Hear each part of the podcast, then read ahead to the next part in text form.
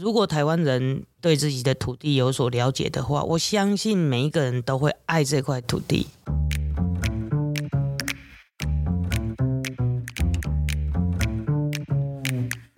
Hello，欢迎来到山水户外，什么都可以聊的户外平台。这里是户外人说说。Hello，大家好，我是 Alison。今天这位大来宾。真的是超级大来宾的，我真的是不敢相信自己能够邀请到这位大来宾。他曾经开玩笑说，他小时候因为很爱哭，所以肺活量很好。然后在小学五年级的时候呢，拿到了两百公尺跑步的金牌，回家向爸爸炫耀说：“金牌耶，爸爸！”这样，那爸爸就回一句说：“啊，又不是世界金牌。”对，所以就开启了他觉得我现在。要拿奥运金牌给我爸爸看，所以在学期的时间呢，他就练了中长距离的跑步。在高中呢，又初次接触到登山，因为雪爱上山。一九九五年呢，成为台湾第一位登顶圣母峰的女性，更是全球第一完成七顶峰的女性哦。那七顶峰呢，就是七大洲的最高峰，是吗？是，没错，她就是江秀珍，秀珍姐。哎主持人好，还有各位听众朋友，大家好。那秀珍姐，你说你这样子算是拿到了奥运的登山金牌了吗？对呀、啊，我是跟我爸爸这样说。那他后来有怎么样的回复？他说：“后来后来，你这搞哎，我不会跟你讲啊，你很会的，我我不想跟你说了这样子。嗯”那目前呢，秀珍姐她正在创立台湾第一所的登山学校。我很喜欢秀珍姐她说过一句话，她说。生命最美的曲线，宛如是登山，高低起伏，好让我们学习调整，从容不迫的态度，把自己的力量呢化为推动的力量。对，我很喜欢这句话。看了这么多秀珍姐的访谈啊、访问，就发现秀珍姐对于生命，或是对于你的登山的一个态度来讲，跟现在新时代的比较轻量啊、快速稍微比较不一样。对，像是秀珍姐在广播节目也一直说“倒倒啊来，倒倒啊来”。是啊，是啊，慢慢来。因为我常常会用这个呃。登山比喻生命的曲线是，我们回到那个心电图，是，海，心电图不就是高高低低、起起伏伏嘛？对，如果是很平坦的话，很 快速的一直线，那就表示 GG 了啊。对，所以我会觉得，呃，慢慢来，生命呢就会有，啊，就好像我们在品酒也是一样的啦。是的，是的，类似说，哎呀，一口下去，一开始可能苦啊。或者是茶也是啊，哦，一开始你第一个味道是不一样的，嗯、然后慢慢慢慢的会有喉韵啊之类的，人生也是，生命也是，我觉得是这样。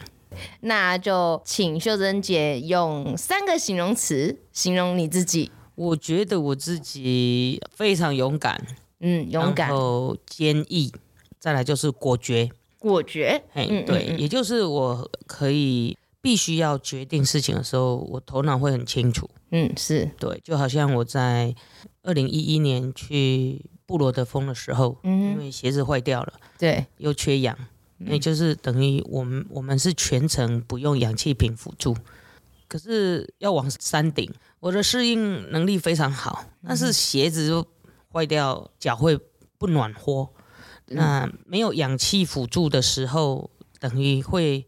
我们的血液循环会越来越差嘛？是，那没有办法到末梢，嗯，那你可能应该是说运气好的话是截肢，嗯，那运气对运气不好的话就是失温冻死的，嗯。可是，在那样的环境底下，你会很想，我就快到了，我为什么不坚持一下？但是呢，嗯，我觉得。不是不坚持，而是你要为你所选择的事情来承担。是，第一关就是我的父母亲，他们绝对不同意我这样，所以勇敢撤退，果决是我还蛮好的一个特质。那当初是距离剩多少登顶啊？其实，嗯、呃，还有一段距离，但是就是因为那是我们的登顶日了，是，就是说我的适应还蛮好的。全程不用氧气筒，已经走到七千五了。是，这座山是八千零五十一公尺。嗯哼，对，没有氧气，越爬越高嘛，氧气越低，风险就越高。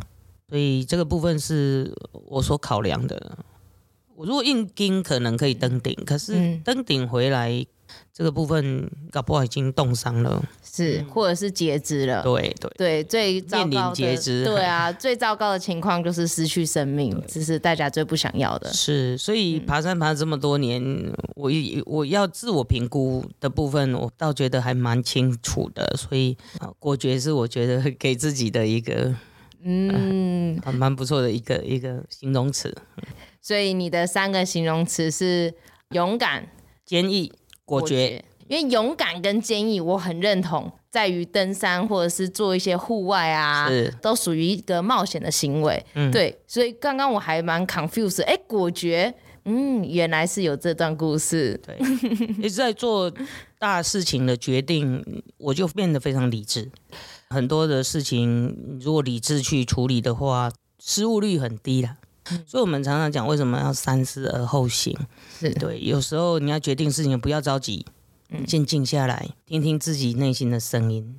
你静下来的时候，再加上呢，你理智的去思考这个事情的严重性啊，理智去决定事情，你错误率就非常的低。秀珍姐应该是 EQ 非常高的人嘛？应该算。我觉得你的个性也算是比较平静。给我们的感觉又是非常的正向、热情的。是啊，是啊，乐观是我妈妈给我的。我觉得我妈妈本身就很乐观。你、嗯、看她被倒会倒了三四百万，牙一咬，她还是要还钱，什么工作都做，帮人家打扫啦，哈，切排骨什么都要做。嗯、哼哼可是她没有挨过工，怎么样怎么样，就是默默的去把这件事情完成。可是他不会愁眉苦脸，人缘很好，所以我觉得妈妈很乐观。嗯也或许我觉得就是他会觉得人生本来就是有苦有乐，对对。那我也发现，哎，乐观会冲掉你一些不好的情绪，正向的态度比较有朝气、有精神。秀珍姐，我看你做过非常多的工作，是觉得蛮特别的一点是，当时你是在台大的梅峰农场当生态解说员，嗯、是对你已经笃定了哦，我人生要在这里退休。对，我一直想要在山里工作。我那时候真的，一听到说要到山里面去工作，我就好兴奋哦！我就开着车这样子，以前都是搭着这个包车哈，就到山上去爬山。嗯，可是爬山还要下山。对，这一次是到山里面去住，我就特别兴奋。然后不管三七二十一，其实我那时候要考小学老师。但是我不管，已经有机会。我同学跟我说梅峰农场有缺人，我就二话不说，先上梅峰再说。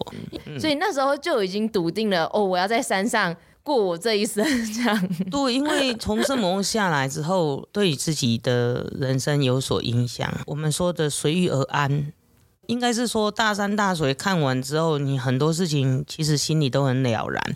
那有机会在梅丰哦，哇，真的是白天哈虫鸣鸟叫了哈，夜晚是现在最有名的暗空公园就在那附近啊，哦，满天星斗啊，那这样的日子谁不爱啊？嗯，对啊，而且呃，我们做的是解说工作，那解说工作有时候你要备课，你对于这种大量解说的这些备课让你要去准备。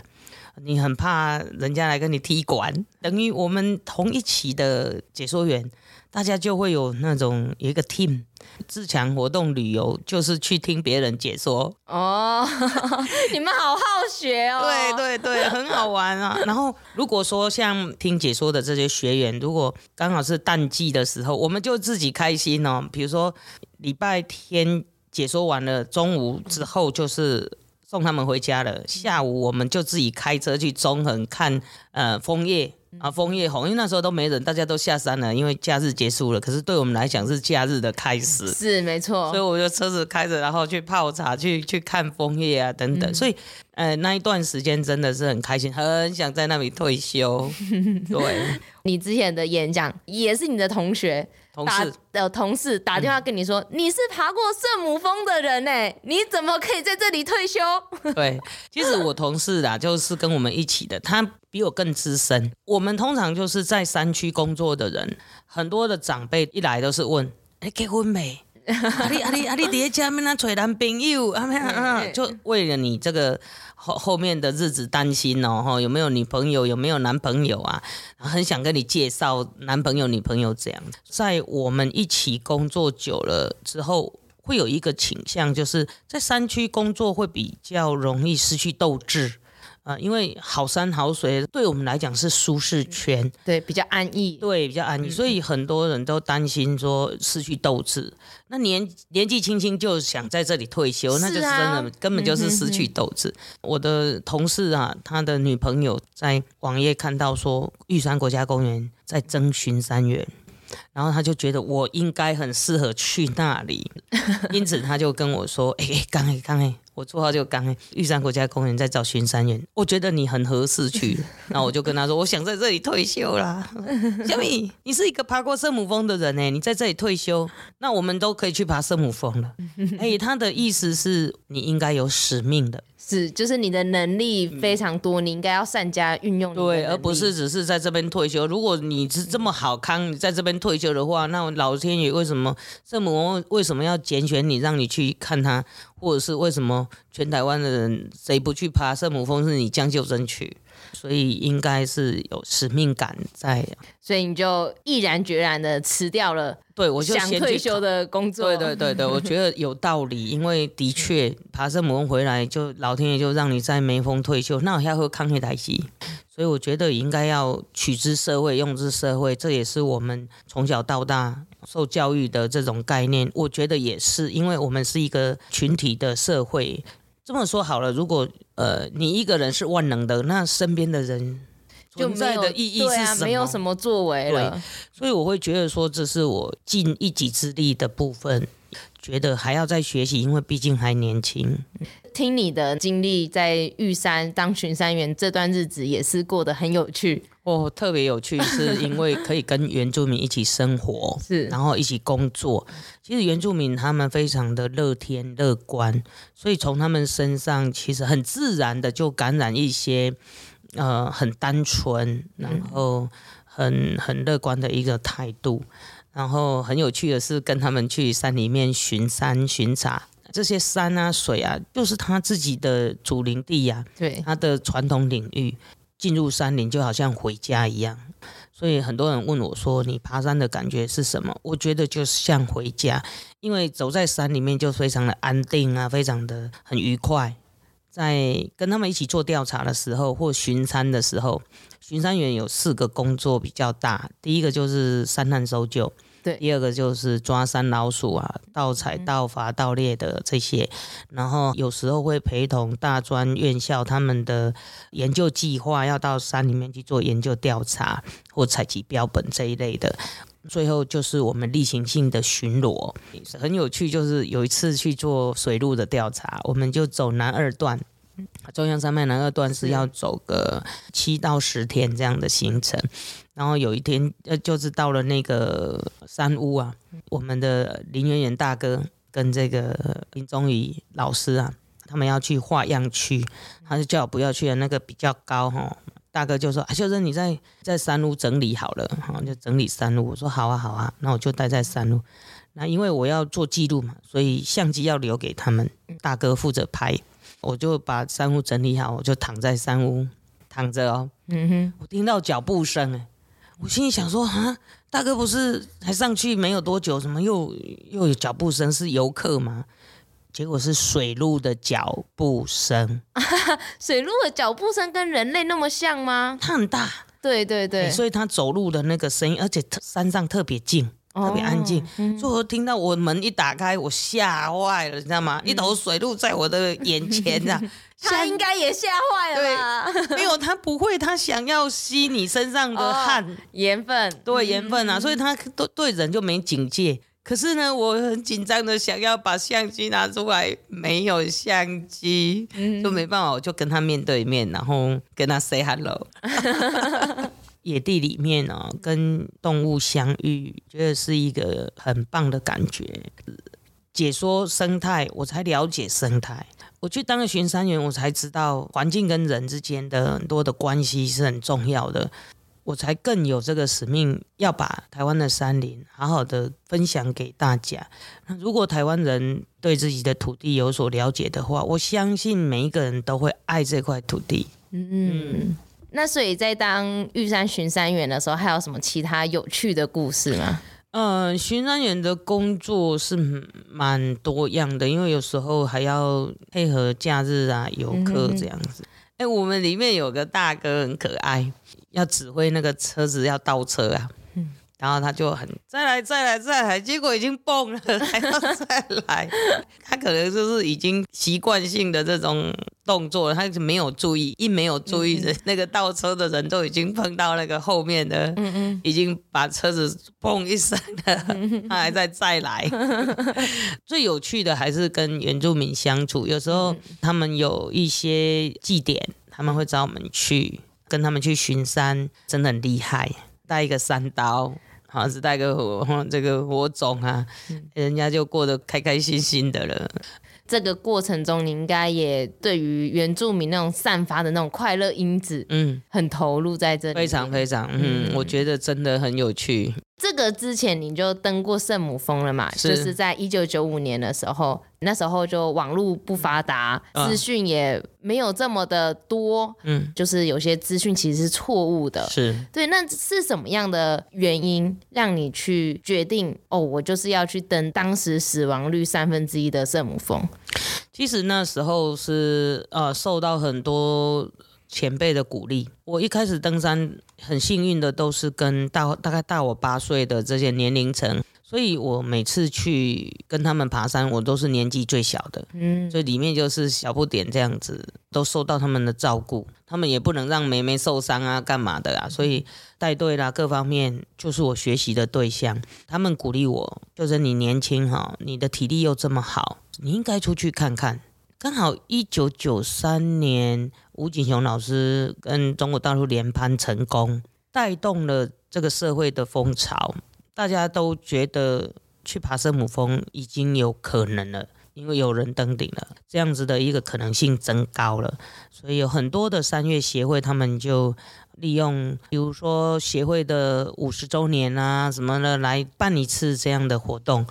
当时刚好也拿到向导证了，二十一岁拿到向导证，开始有在做业余的登山的带队，所以认识很多很多在山上跑的这些这些前辈。他说：“秋生，你应该要去看看呐、啊。”那二来是我自己很想要去看看世界最高峰长什么样子。老是听人家讲，老是在那边看电视新闻或什么的，一点都不过瘾，就要亲自去走一趟，好奇心。第一次去就是要准备，因为我们要要训练嘛，是。然后这个整个过程是我完全没有办法想象。一来不用花很多钱，有人赞助；二来是工作也到了八年了，妈妈的债基本上也是有上一定的轨道。高职毕业，我有去考体育系耶，本来还是想要迈向奥运，奥运可是因为以前联考很难，又要倒扣，虽然我的术科考得很好，可是还是没有机会进去。也因为这样子，也让我把这个重心转到去登山，所以在那样子的一个阶段，有这个机会很难得。一九九三年第一个登顶圣母峰的台湾人吴景雄老师，嗯、可是九四年就发生了灾难，九五年就是我们，嗯、对，所以大家都知道，就是在整个山界在传要去圣母宫是不容易的，那也经过甄选训练，我觉得那个机会难得。从台湾三千多一次要跳到八千多，嗯、那这中间你是做了多久的训练，或是去哪边异地训练吗？我们没有机会异地训练，因为异地训练太多钱了，嗯、所以当时是在台湾训练。哇塞，对那这个真的很有勇气耶，而且完全不同环境啊！对对对，在台湾训练很特别，是因为这个协会里面的老师，他其实已经有去过很多的海外远征，是那他有一定的经验。我们算是那一个年代，算是非常的先进。在训练的年代，一个月的第三个礼拜，我们要测你的这个体能哦，最基本就是体能，所以要测你跑十二分钟三千公尺，你能跑多少？嗯、攀岩，还有溯溪，还有那个绳索这些，反正所有的都要考就对了。然后我们要去做低氧训练，怎么做？要去国立体育学院做，要在跑步机上面跑，然后背二十公斤，吸着低浓度的氧气，哇！然后一个循环大概我记得要一两个小时。就吸着低氧量这样练，就土法炼钢。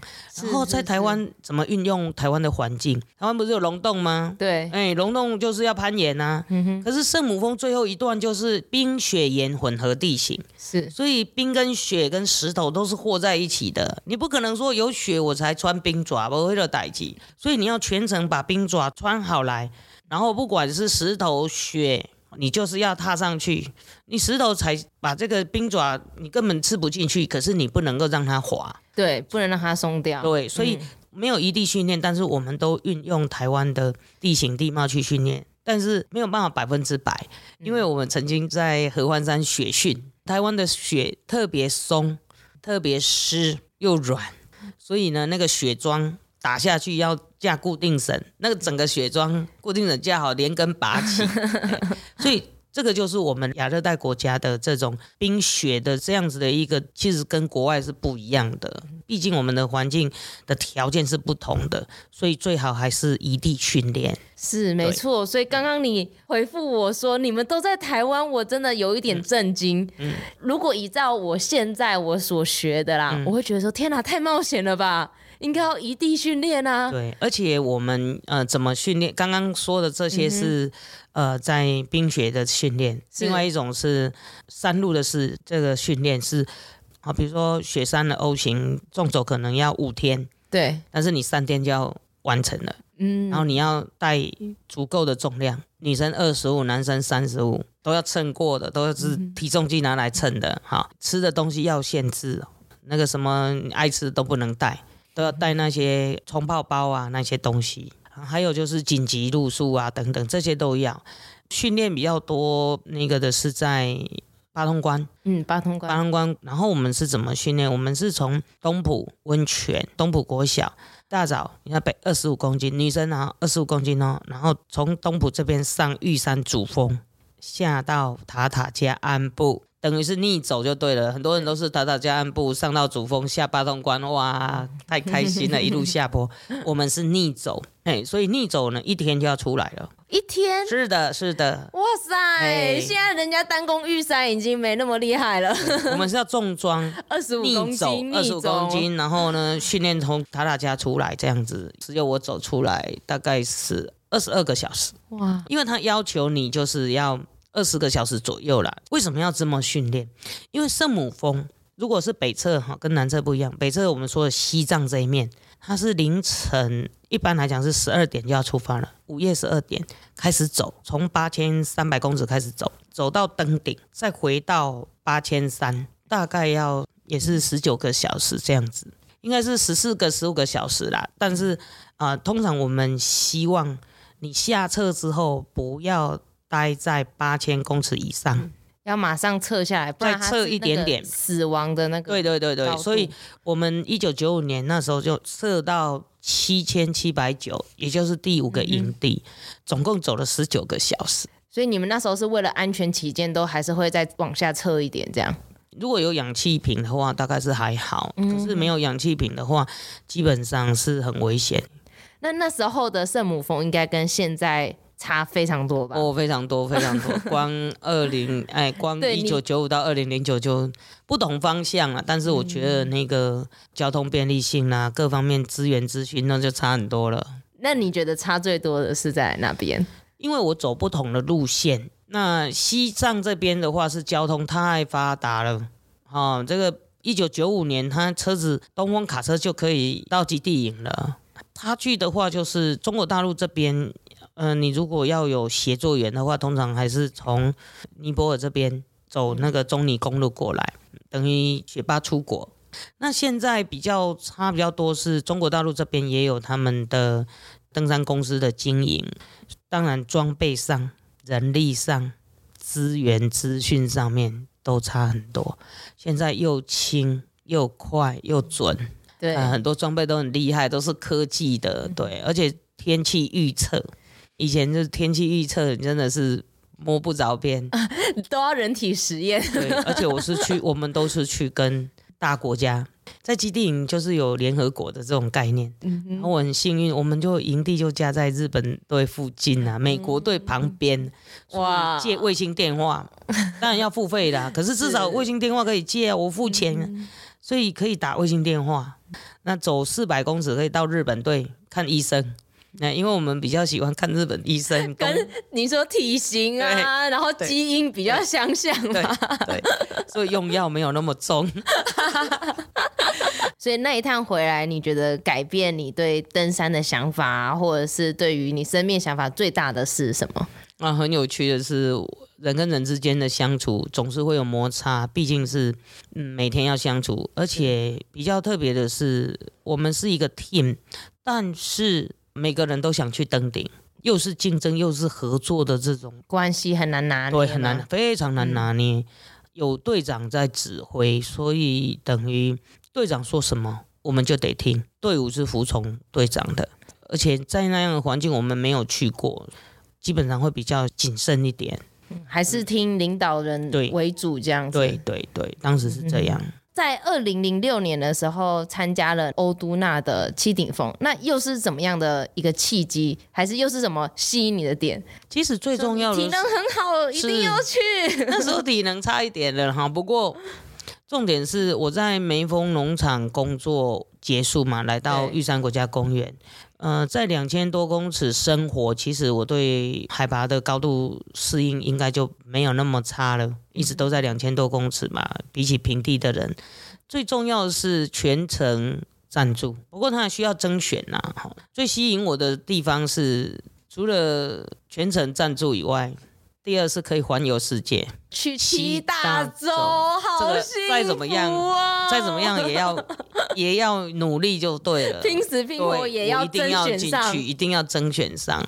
所以这是吸引我的地方。再来就是他的团队爬山是有很多要考考验的，对，所以学习跟考验可以学习你的伙伴啊，呃，因为他们同样是非常优秀的被甄选进来。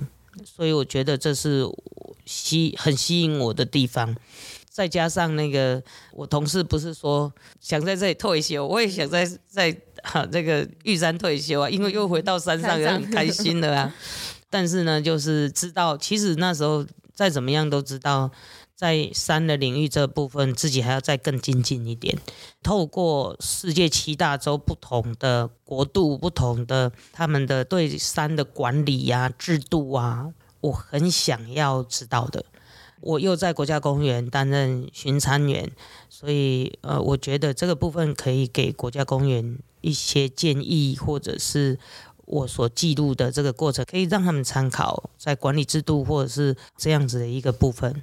登顶了这七大洲，有没有发生过你觉得最困难的，或是团队上面比较麻烦的一些点？对，其实在，在因为它的游戏规则跟一般的不太一样、嗯、啊，那也是我们进去才知道啦。哈，就是怎么说不一样？不一样就是它七大洲前面欧洲跟非洲，它是属于。比较旅游型的这种登山，嗯、是，所以老板也有去啊，然后顾问老师也都有来。第二座吉力马扎罗那更夸张了，我们参加的是最高等级的这个贵族团，嗯、贵族登山，有七个队员，嗯哼，四个记者，嗯、所以是十一个，对不对？你知道协作员有多少吗？四十三位。哇，太多了吧！你们是整天吃海鲜还是？我告诉你哦，每天哈、哦，没有说吃海鲜，但是每天哈、哦，就是呃走的路啦，或者是什么东西都有人背，嗯哼，背到我们自己都受不了了。台青不会走路，啊、我堂堂去顶峰的队员，我竟然来这里。但是为什么会去参加这个贵族团呢？最主要是我们的顾问老师希望我们要去体会。不同的登山的模式，没有人一定要把自己搞得要死要活才叫登山呢、啊。是我登山可不可以在安全的状况之下？它是一个可以让我 enjoy 的，让我放松的。啊，我有可以提供工作机会给当地的人，嗯嗯、所以这个就是其实有涉及到登山管理的制度面，或者是跟在地的结合。所以这个是我们平常在台湾看不到的、啊。顾问团把我们丢到那个贵族室，觉得是有他的道理。这两个是属于比较啊，我们说旅游式的登山。到第三座，顾问就直接把问题都丢给你了，自己买机票，请你自己设计那个路、程，行程什么的。可是第三座就是一个拉丁文的语系，对我们来讲其实不熟。我跟另外一个比较年长的大哥，我们当然就会想，至少要语言能通，然后能够去爬这座山的。所以我们就私底下就要去找台湾有在办这样的活动的这个旅行社。可是后来他们欧都纳又觉得有一点担心。变成就是又开始协议，我们要自己来。那自己来，你就要写企划书，谁来当队长？两座爬完之后还有五个嘛，队长要写企划书，这一座山就由你来企划，怎么走，走多久，带哪些装备，要什么时间出发什么的，怎么样的状况要撤退等等的这些，你都要去把它做出来。其实我了解啊，呃，顾问他们希望我们不是只是。培训一个会爬山的人，而是领导管理这些都要会，才不枉这样子的一个花费，然后让你去接触世界七大洲。而且我们出门，坦白讲，遗书都写好了啦，也也有这么一句话嘛，就是步步向死，但是步步要求生。嗯，对。